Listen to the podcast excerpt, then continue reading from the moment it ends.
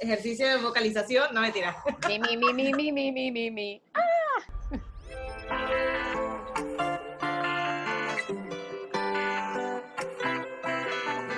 Tengo una vista al mar desde el balcón. Desayuno en la cama, ¿por qué no? Hola amigos, ¿cómo estamos? Bienvenidos y esto es New Music Podcast. Vamos a arrancar de inmediato, Manuela, porque hoy el programa viene como enchecherado, cargado. Reloaded. Viene lleno de potencia y fuerza. Mira, Bueno, ah, sí, claro. Sí, claro, sí. potencia, fuerza, música, streaming y lo mejor de todo es que por primera vez tenemos nuestra primera entrevista oficial en nuestro podcast, así que eso lo vamos a conocer Oye, más adelante. Qué Estamos, cool. subi- estamos subiendo de niveles, Maciel. Estamos llegando, ya, ya. turu, tu, turu, estamos llegando al nuevo nivel de Mario, bueno, de New Music Podcast 2.0, porque ya tenemos entrevistas y todo, señores.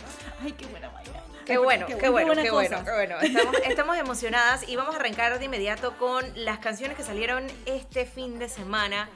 Lo estuvimos también colgando en nuestra cuenta de Instagram, arroba New Music Pod, y es el doble sencillo, doble video, doble todo de Jennifer López y Maluma, Pati, hyphen, Lonely. Así es, esta canción. O sea, es que estoy Estas agarrando, canciones. mira, estoy, estoy agarrando así como, aguanté un respirito, aguanté unos segundos porque qué buenas canciones, qué buenos videos que están juntos dentro de la plataforma de YouTube y no es que te vas a ver uno separado y el otro, no, te los ves los dos y es como si vieras una película de 8 minutos. La verdad que está muy muy bueno. Eh, Maluma la votó, es una versión spanglish de estas dos canciones porque los dos cantan en inglés y en español y entonces está bien. Además de que Jennifer López nos lanza de que ella tiene carro, tiene eh, obras de Van Gogh, de Picasso, que tiene un avión con su nombre adelante, o sea, no- nos hace sentir poquititas.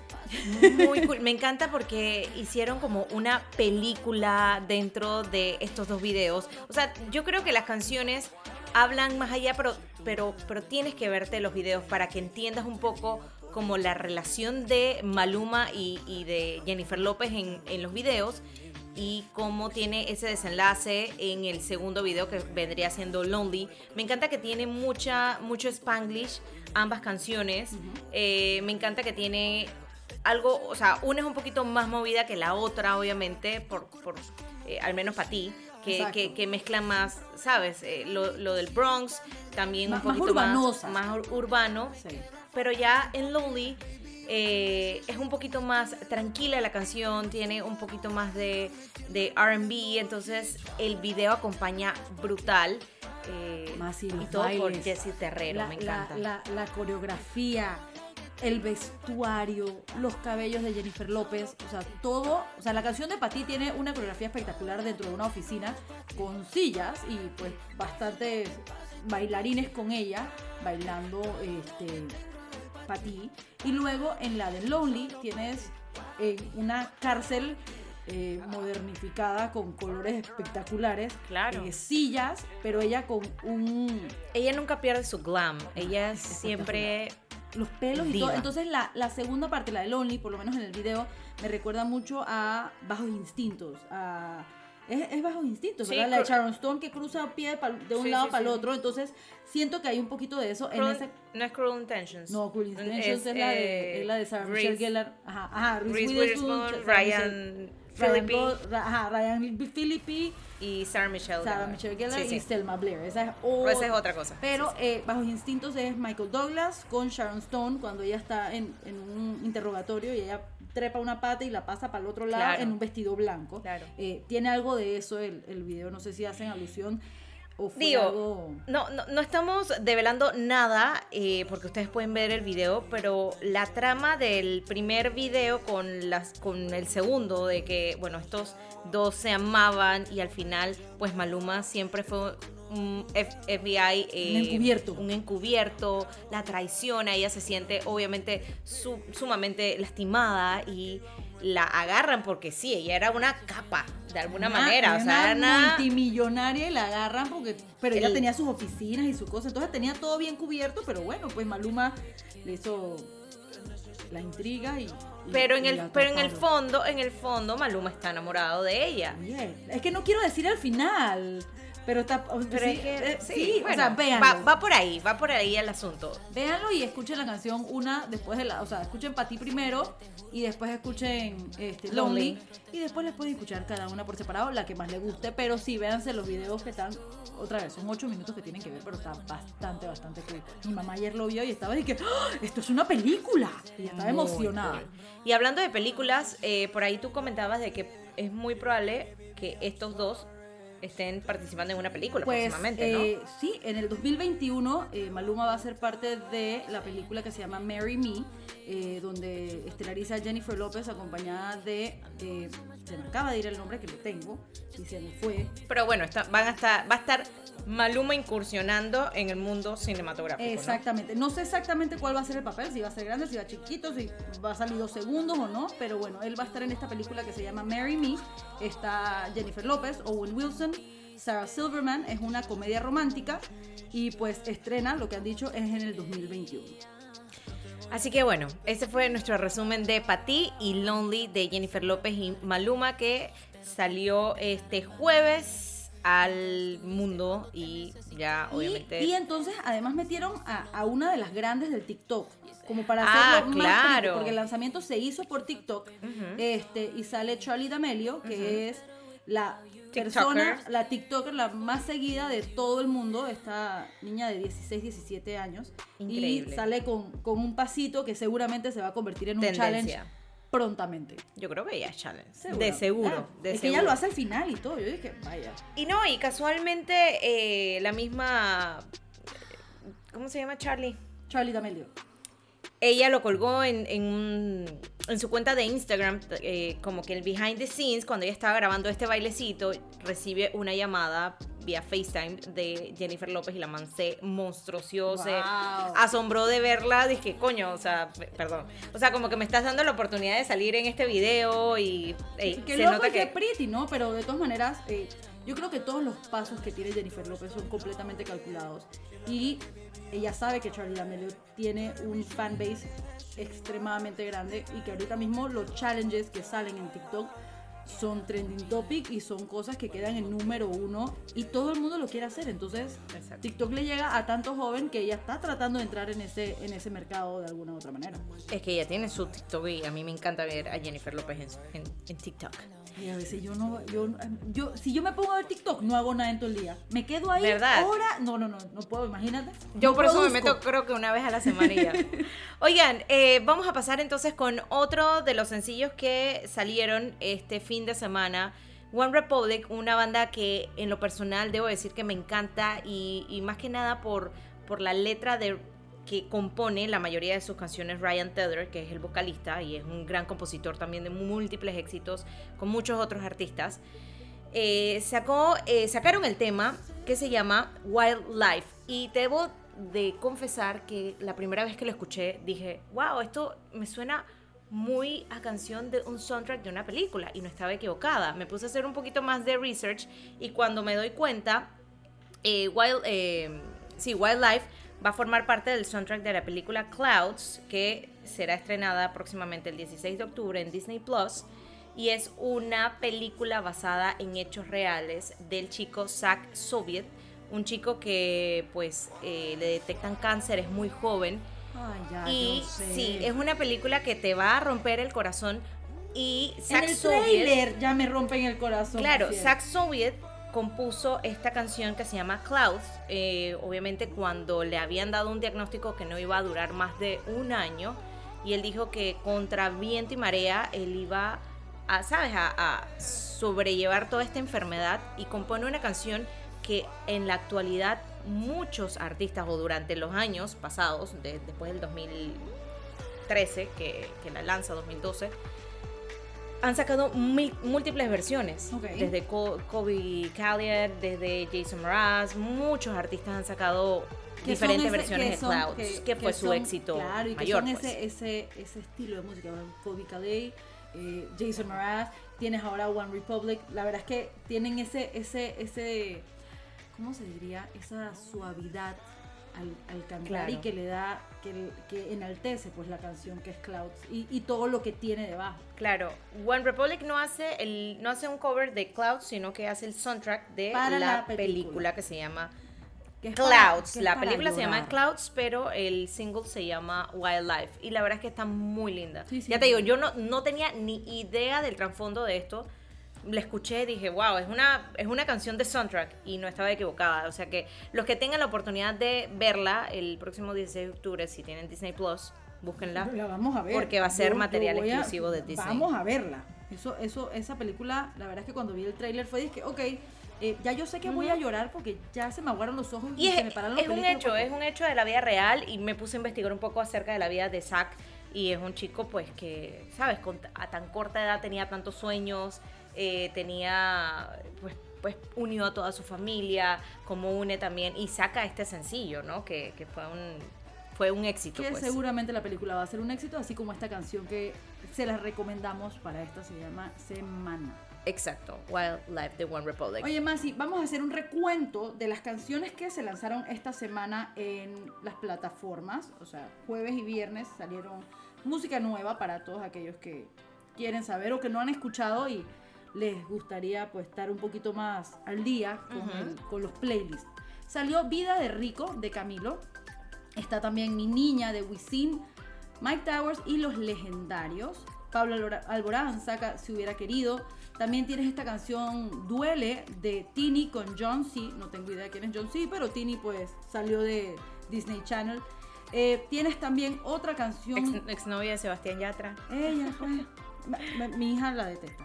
Dice, dizque- yo dije, ay, qué linda la canción de Tini. Y dije, no, mamá, ella no nos gusta. Ay, a mí Ella sí me encanta. No, a mí también, y a ella también. ella. Pero como era la novia de Sebastián Yatra, Ah, ya, ya le cogieron eso. tirria. Y por ahí suena de que puede ser que regresen.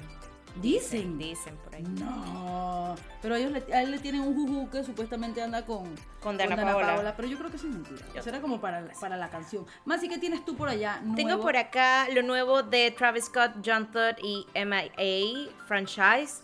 Tengo lo nuevo de Saint Malik Better, que casualmente esta semana se convirtió en padre. Lanzó el sencillo hace dos días y un día antes se convirtió en padre de Está- están una chiquillos. niña. Así. Sí, bueno, y su pareja Gigi Hadid, que ellos, bueno, antes de, de- de todo esto era como que andaban, terminaban. Nadie sabía, era como un vuelven, secreto, un regresan. secreto de estado, pero exacto. ent- Entonces estrena canción, un, No, sin- eh, un ajá, da- nace su hija y a los dos días Bueno. nace canción. Está pariendo cosas, Aymar. Muy bien. entonces. Muy bien, me alegro. me Por alegro. acá tenemos lo nuevo de Bryson Tiller, The Weeknd. Me gustó esto, se llama Rambo, Last Blood. Me gusta. Y también podemos mencionar la de Sia, que se llama Courage, Courage to Change. Esa me gustó bastante. Yo la escuché varias veces. La, la escuchaba y yo dije, ay, pero qué, qué buena canción. Eh, entonces, esas son nuestras recomendaciones de las cosas que se lanzaron esta semana. Eh, esta semana sí hubo mucha más música nueva que la semana anterior, así que tienen para deleitarse dentro de las plataformas que ustedes prefieran de, de- de música y se van al área de donde está lo nuevo y ahí pues pueden escuchar lo que ustedes quieran. Every day I wonder how did I end up here, carrying this burden on my shoulders for so many years. Don't want to sing sad songs.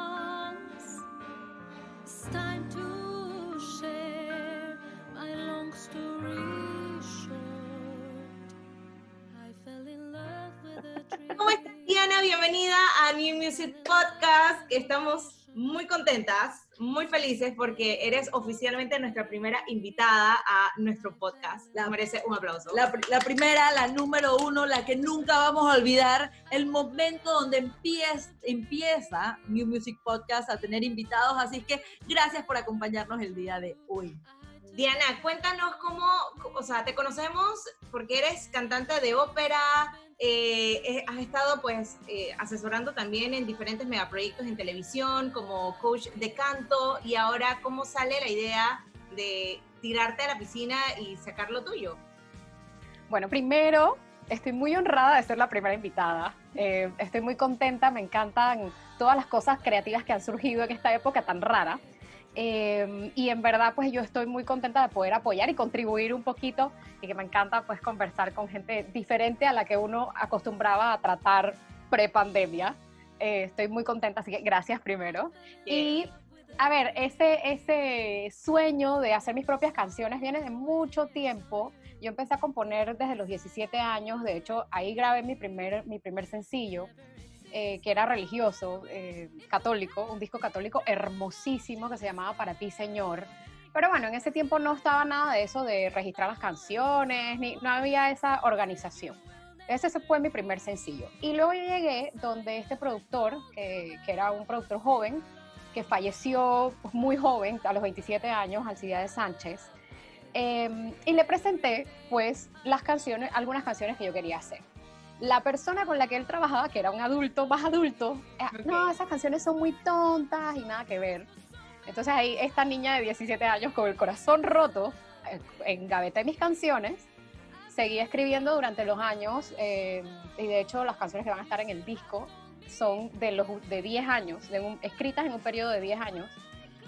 Eh, y bueno, te puedes imaginar, yo tenía muchos miedos y finalmente cuando eh, decido hacer hace tres años esta canción en 2017, la llevo donde el productor Pablo Gobernatori, que es ganador de Grammy y todo, eh, Pablo, eh, y le presento, le mando una nota de voz y le digo, quiero grabar esta ca- canción. El, el tipo, dos días después me manda la maqueta, me dice, esta canción es un palo, tenemos que sacarla, tenemos que sacarla, tenemos que sacarla, pero yo quería que tuviera un video. Y en el video le dimos largas y bueno, aquí estamos en el 2020, plena pandemia, lanzando. Tres años después te tomó lanzarlo ya, o sea, haberlo materializado de alguna manera, ¿no? Muy Sí. cool. En el mundo también artístico te conocen como The Flying Soprano y es porque, yo no sé, digo, me, me vas a poder, nos vas a poder Por explicar, pero yo siento porque tienes una voz divina, angelical y que estremece a cualquiera. O sea, como que te escuchamos cantar y piel de gallina. Bueno, soprano porque es mi tipo de voz, ¿eh? Eh, porque hago más música clásica, fue lo que estudié en la universidad, yo soy licenciada en Bellas Artes con especialización en instrumento musical, canto. En resumen, licenciada en canto, esa es mi profesión. Eh, y con una especialidad pues en, en ópera. Por eso soprano. The Flying Soprano nació en 2016 cuando fui invitada a participar con la compañía Gramo Dance en una puesta en escena que se llamó 90 grados punto de fuga. Y bueno, ahí me dijeron de que te subimos y te bajamos por un arnés y ya. Y tú cantas bien linda tu canción y se acabó. Luego me dicen, ¿sabes qué? No se va a poder hacer la parte mecánica, así que vas a tener que entrenar con los bailarines y vas a tener que hacer todo como nosotros. Así que yo, mi primera presentación fue tirándome del edificio que está en el Parque Omar, una pared grandota que hay en el Parque Omar, tirándome de ahí, que eso está a 50 pies de altura. Esa fue mi primera presentación como The Flying Soprano. Y canté parada, o sea, en la pared, colgada del arnés, pero parada en la pared. Eh, y yo Wow. dije que, ¿sabes qué? Esto me gusta, porque eh, tú- uno siempre quiere como que, yo dije, algún día llegaré al Circo del Sol, algo. Entonces esto era lo más cerca al Circo del Sol que podía estar. Eh, y bueno, ahí nació la idea de The Flying Soprano, me acuerdo cuando me cambié el username y era de que ese nombre tan largo, no sé qué, yo, este, esta soy yo, este, esto es lo que yo quiero ser. Y de hecho, eh, tuve un año hice ocho presentaciones de ese tipo, de colgarme de los techos de lugares, o sea, desde inaugurar carros, inaugurar arbolitos, eh, presentaciones para corporativos, de lo que te puedas imaginar. Y todos esos contratos me salieron eh, contratados directamente por empresas fuera de Panamá y a través de Instagram. Entonces, para mí, mi Instagram es mi herramienta de trabajo, mi herramienta de marketing, eh, mi vida está ahí. Eh, y creo que es muy valioso en estos tiempos ver que realmente puedes consolidar eh, tu trabajo, tu arte, tu negocio a través de redes sociales. Así es. Bueno, a ver, ok, ya hablando del, del tema de I Fall in Love with a Dream, cuando lo escuchamos, eh, tiene, a mí, a mí me llevó primero a, una, a, a un- opening de, de un musical, además de, así, así, así bien súper cool, y siento o escucho, hay cositas que me recuerdan mucho a Michael Bublé, que amo y adoro con todo mi corazón, entonces tengo ese... ay, yo- nos gusta, entonces fue como que, ay, ay, y entonces ya quedé con la canción grabada en la cabeza, I fell in love with a dream, iba en el carro, y ya después dije, y la escuchamos y no sé qué, y vimos el video y también súper cool, porque le da ese toque vintage, el en blanco y 20s, 30s o algo así por el estilo. No, no, ahora nos dirás exactamente como que en qué década te inspiraste o algo así. Bueno, a ver, gracias. Yo me emociono mucho cuando escucho que a la gente le gusta la canción. Eh, no porque yo no creyera en la canción, sino porque tú sabes poner algo en el mundo, algo completamente diferente en este momento donde el, el género urbano ha ganado tanto terreno, salir con algo como esto eh, es una locura. Esto, eh, eh, y de hecho hay gente que me decía, es que "Man, vas a gastar plata por gusto, porque ¿para qué vas a sacar esa canción? Y yo decía, yo la, voy a- yo la tengo que sacar para poner algo mío en el mundo. O sea, yo no puedo vivir siguiendo la corriente, entonces quiero poner esta canción. La, a ver, el tema tiene, para mí, o sea, me encanta que lo describas como que tiene las partes de, una historia de teatro musical, porque al final agregamos esa introducción. Eso fue, esa introducción nació al final cuando ya la canción estaba lista, por una confusión de comunicación. Yo entendí o sea, los chicos habían hecho una, este, una intro con unas voces medio gospel, uh, uh, con un coro gospel al principio, para montar una intro instrumental. Claro, yo la escucho y me dicen, aquí están, y todo lo que no está, tienes que llenarlo, tienes que terminar de escribir los adlibs y escribir esto y lo otro. Y entonces yo digo, bueno, hay un pedazo, hay 30 segundos vacíos, tengo que escribir una introducción Algo. y me salgo con el resumen de la canción. Que me acuerdo que, que Pablo me decía es que, o sea, ¿qué clase de mente tienes? O sea, ¿qué persona puede agarrar después que ya la canción está hecha y wrap up la canción en esa introducción? eh, que a mí me encantó que tenía, era así como bien dramática. El, tema tiene influencias RB, em, RB, soul, Beatles y, ¿cómo se llama? Marching Band de New Orleans. Entonces, eh, eso, eso, esto es lo que me dijo el productor, que tengo que decir. él es rockero, Pablo Gobernatorio es súper rockero, entonces él eh, pues tiene mucho de su, de su toque en la parte instrumental. Dewey Toribio, que es el arreglista, él es más de soul y R&B.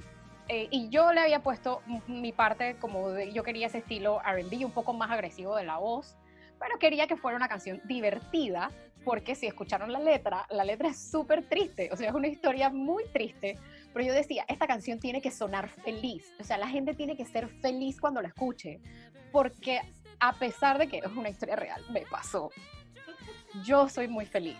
O sea, yo cuando escribí la canción estaba muy feliz. Estaba muy feliz porque fue realmente una liberación eh, haberme dado cuenta que eso no iba para ningún lado y, y decir que, "Ey, ¿sabes qué? No voy a seguir perdiendo mi tiempo. Y en vez de decir que, ay, perdí mis años. No, realmente para mí fue es que, man, ok, ya, se acabó. Y lo dejé ir. O sea, fue tan rápido el dejar ir que yo, me parece increíble. Y la cerecita del pastel fue escribir esta canción y grabarla. La verdad es que felicidades y también felicidades porque lo hiciste en un momento, un año súper raro, un año pues la verdad es que jamás nadie lo va a olvidar y como que te atreviste a lanzar y, simplemente dijiste, esto es lo mío, esta soy yo y nada, felicidades por eso porque no es fácil, yo creo que no cualquiera se lanza de esa manera con un sencillo durante este tiempo. Y como tú mismo dijiste, este, estás poniendo un granito al mundo, ¿me entiendes? Estás saliendo y, y es un momento donde, donde como hasta un punto estamos todos en pausa, que tú tengas el tiempo de lanzarlo y darnos a nosotros ese, ese, ese, ese gramo y esa, esa- esas gotas de alegría en estos momentos que para algunos es muy difícil, la verdad es que kudos. Gracias. Diana, queremos conocerte un poquito más eh, de ti. ¿Qué hace Diana en su tiempo libre cuando no está cantando, cuando quizás no está escribiendo o no está montada en un arnés? Bueno, yo soy workaholic.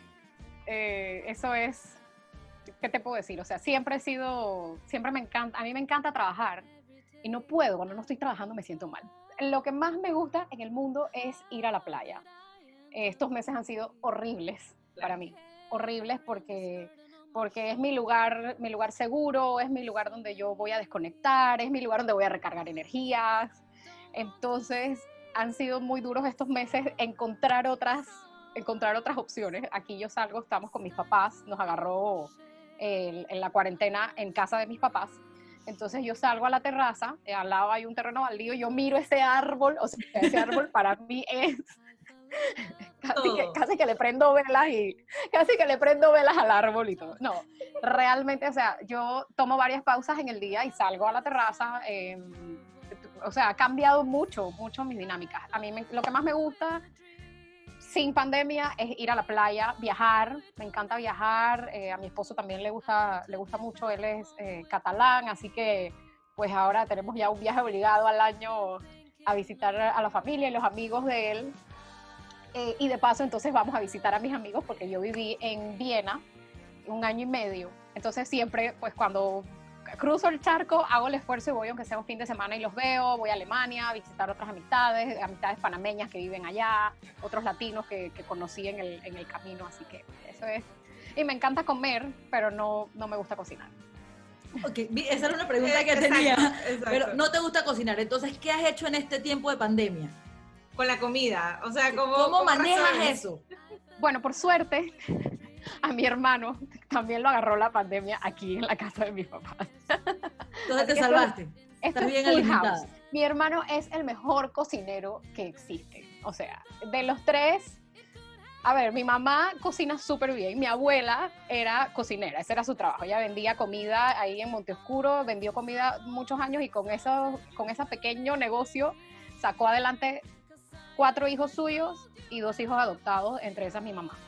Entonces nosotros de chiquitos aprendimos pues la vida de restaurante un poquito de fonda, que era una fonda de, en ese momento. Mi mamá cocina espectacular. O sea, de los hijos de mi abuela, mi mamá, que no es su hija, es la que cocina bien. Y de ahí, de los hijos de mi mamá, el que cocina bien es mi hermano. Mi hermana cocina, sobrevive, eh, está rico, pero ella tiene su estilo, no es como la sazón de mi mamá. Mi hermano es...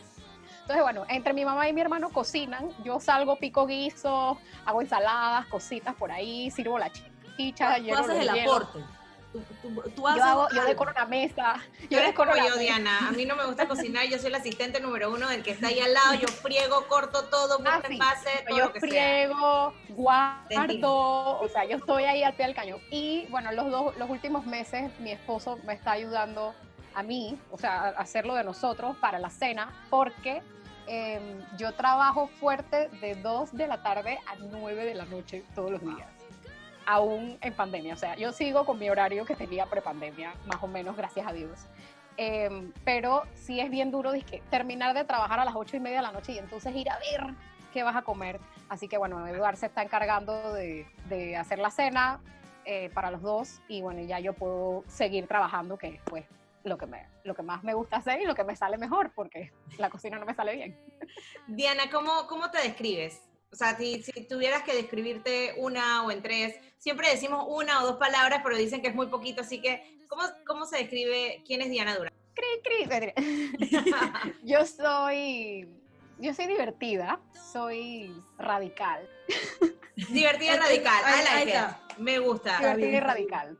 Y si tuvieras que dejarle pues algún consejo, un mensaje a esas personas que también tienen sueños, que en algún momento quieren sacar un, su sencillo, que quizás durante este periodo de pandemia se han visto también como que a, a muchas personas le ha favorecido la pandemia, a muchos otros no, eh, la ha jugado en contra y se ven como frustrados en, en- en todo esto, en querer materializar sus sueños. ¿Cuál es, ¿Cuál es ese mensaje hacia estas personas?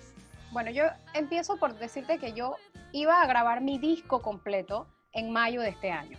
O sea, yo renuncié a mi trabajo. Después de 12 años renuncié a mi, trabajo de televisión y dije, no voy a trabajar más porque yo necesito, yo quiero hacer mi carrera yo. O sea, creo que es mi momento. He enseñado a mucha gente. Me encanta enseñar, me encanta ser coach, pero quiero hacer mi disco. Y ya teníamos fecha y teníamos pasaje comprado y, y cerraron todo y ya no pudimos ir. Entonces yo un poco saqué el sencillo, que ya lo tenía grabado, esa fue la suerte.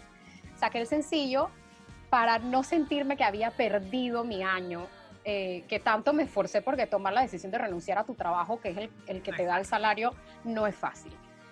Eh, así que planteando ese escenario, yo creo que cosas claves son organización, planificación, paciencia, porque yo pude haberme eh, puesto loca, que voy a lanzar el sencillo sin video, o- o ya no lanzo nada, ¿sabes? Te desesperas porque las cosas no pasan en el tiempo que uno quiere, pero si bien, si uno escucha consejo o has aprendido algo de la vida, pues los tiempos, los tiempos de Dios o del universo o del creador o de la energía suprema, lo que sea que uno crea, son perfectos y las cosas te van a pasar cuando tengan que pasar. Entonces eso es lo primero, tener paciencia, tener fe, eh, confiar en que se va a dar. Yo creo que eso es vital para que, para que cualquier proyecto Se sea exitoso y se dé y se realice. Por lo otro es que la gente se atreva y sueñe y que no le importe lo que dicen los demás.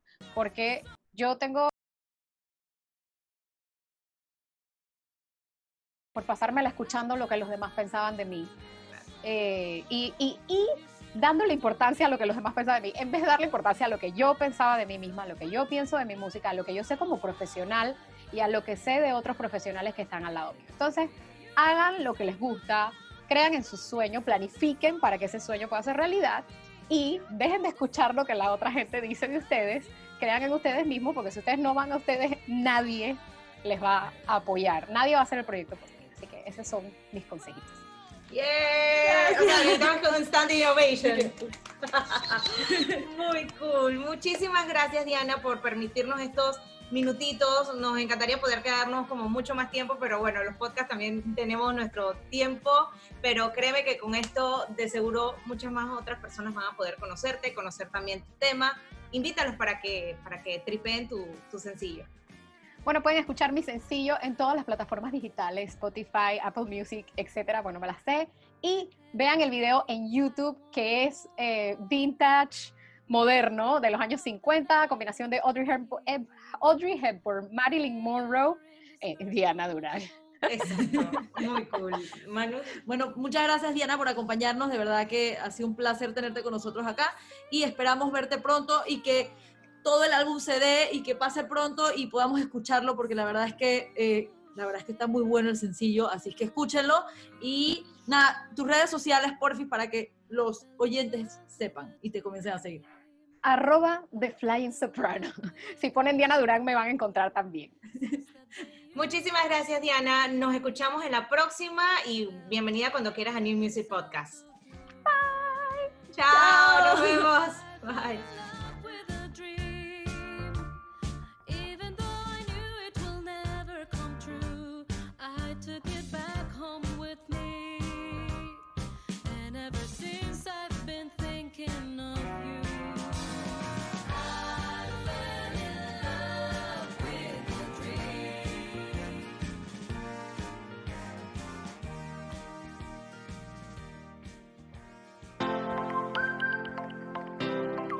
Bueno, y después de esta entrevista, de esta primera entrevista en New Music Podcast, nos vamos a lo que es el streaming, lo que vimos, lo que recomendamos y lo que viene en la plataforma de Netflix. La semana pasada estuvimos conversando casualmente que esta semana estrenaba Enola Holmes, el film de Millie Bobby Brown y Henry Cavill y un super mega cast y estrenó este 23 de septiembre. La verdad es que me quitó el sombrero con Millie por ser tan pequeña y ser una de las productoras ejecutivas de esta película. Pero productora también, no solo ejecutiva, sino productora. O sea, ella fue la que estaba, ella la que estaba cuando se hicieron los castings. Ella leyó el libro y dijo, yo tengo que hacer esto. O sea, compra los derechos de, de Nola Holmes y crea este, este mundo y lo, lo lleva pues al, al, no sé, no es la pantalla grande, pero sí a la le da vida, le da vida porque nadie conocía más allá de la, de la vida, o sea, De Sherlock Sherlock y de su hermano Minecraft. Mycroft. Minecraft, pero nadie conocía que tenían una hermana menor, Enola, y sabes cómo, cómo, es, cómo es su vida, entre comillas, con, o su relación con sus hermanos. Y la verdad es que quedé con ganas de ver más. Ojalá haya una Yo creo secuela. que, yo creo sí, que da, eh, da te pie para te una, da- hacer una Te secuela. da pie para muchas cosas. Yo lo estaba comentando, no sé con quién estaba hablando el otro día, que no sé si ustedes tuvieron la oportunidad de ver las aventuras del joven Indiana Jones. Y estas eran películas de Indiana Jones cuando era pelado. Y esto me parece, me da, me da el interés de poder ver más. Enola Holmes tiene mucho que dar. Eh, es un personaje que tiene 16 años, o sea que lo que viene para ella en el mundo va a ser bien largo y, ¿me entiendes? Eso va a dar frutos, yo Y, creo. y yo lo comentaba, por ejemplo, en Twitter que amo este tipo de películas que te incluyen un poco de aventura, con algo de, de pistas, con algo de acción también. O sea, te, te mezclan un poquitito de todo y te adentran a que tú seas parte de esa investigación de lo que estén resolviendo. Entonces, eso te brinda Enola Holmes, al menos a mí, a mí me encantó, A ¿no? mí, a mí me gustó mucho y no solo me, me gustó eso, sino cómo manejaron el tema de, yo sé que no te gusta la palabra empoderamiento, pero sí me gusta que los personajes principales o los personajes más fuertes dentro de la, de la, de la película eh, Son mujeres, son mujeres. claro. Entonces le das ese, ese chance en un tiempo, en una época donde, donde la mujer estaba bastante... Suprimida, Exacto. no tenía tantos derechos y bueno. Y entonces eso, eso es lo que me gusta, que ella también de 16 años dice, no, no, no, yo voy a hacer lo que yo quiera, yo como yo quiera y nadie me va a decir quién voy a ser. Eh, eso me gustó, me gustó porque, porque le das el, el- el chance a, a, las, a las jóvenes, a las niñas, que vean esta película porque es para todo público. Sí. Eh, véanla, de verdad se la recomendamos y quedó... Es una película familiar. Me gustó mucho. Y, y no, es lo- no es la misma Millie Bobby Brown de Stranger Things, es una niña que ya creció, que está madurando y, y se ve que está súper comprometida como... y lo con su cool, pasión. Y lo cool también, y esto ya es lo último que voy a decir porque si no nos vamos a quedar horas aquí, Exacto. eh, que, que no es el mismo papel, ¿me entiendes? Está haciendo una película nueva y no es de que, ay, estoy viendo a Eleven en la pantalla. Es, Es otra, persona. Entonces, eso es lo cool.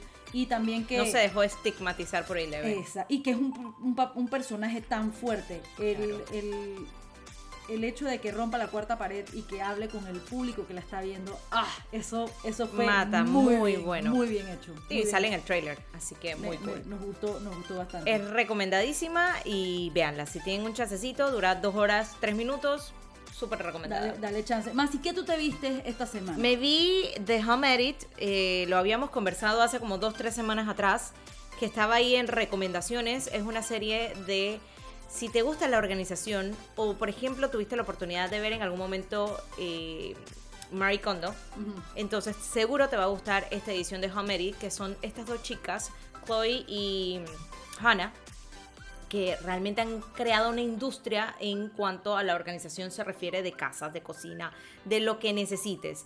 Y en esta versión de serie de televisión, en donde vemos a, también a Reese Witherspoon, Ajá. es porque ella es productora ejecutiva Ah, ella es una siempre tienen, en cada episodio, pues tienen dos casos, ¿no? Un caso que es con algún famoso, donde organizan ya sea el closet de Reese Witherspoon o se van a la casa de eh, Ivan Longoria a organizar el closet del hijo, y otro caso ya un poco más Más humano. más humano, ¿no? Personas común y corriente que tienen una familia de tres hijos, pero tienen un garage que la verdad es que está to- totalmente desordenado y cambian la vida realmente de esas personas. Así que está recomendado, son un par de episodios, pasa rápido, son como 40 minutos y a ti te dan esa Te dan chispa de de organizar cualquier rincón de la casa que tengas desorganizado. Eso, eh, yo necesito ver eso para organizarme. Yo Porque, las necesito ahí en mi Dios. vida. Ok.